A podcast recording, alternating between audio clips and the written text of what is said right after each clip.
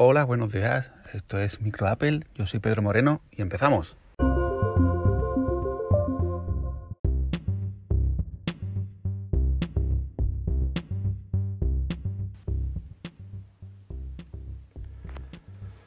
We Love Music. Así comenzaba Steve Jobs el 23 de octubre de 2001, es decir, hace dos días fue su cumpleaños, hace 20 años, así comenzaba esa presentación. Justo después mm, dijo que presentaba un reproductor de música que tenía la capacidad de albergar mil canciones.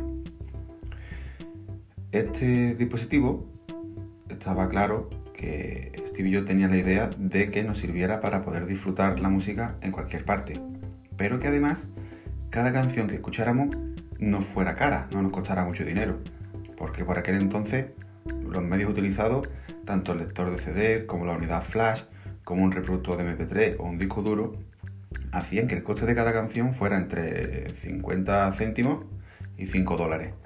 Y este coste quería que bajara mucho.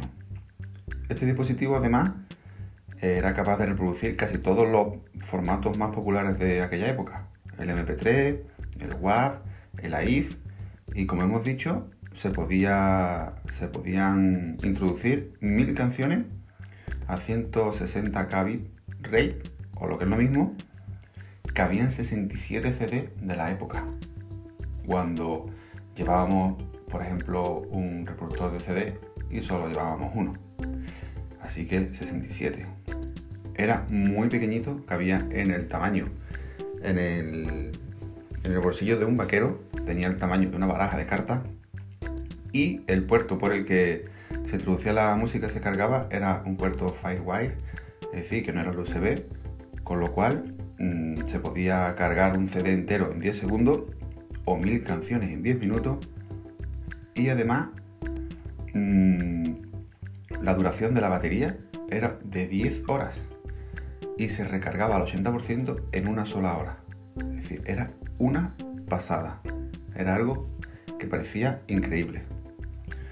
Sin duda este dispositivo cambió la forma de escuchar la música y creo que fue un punto de inflexión para muchos fabricantes. Se abandonaron muchas ideas y se, giraron muchos proyectos seguros.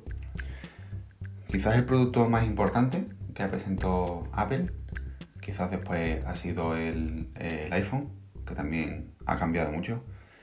Y del que estamos hablando nosotros, que del iPod.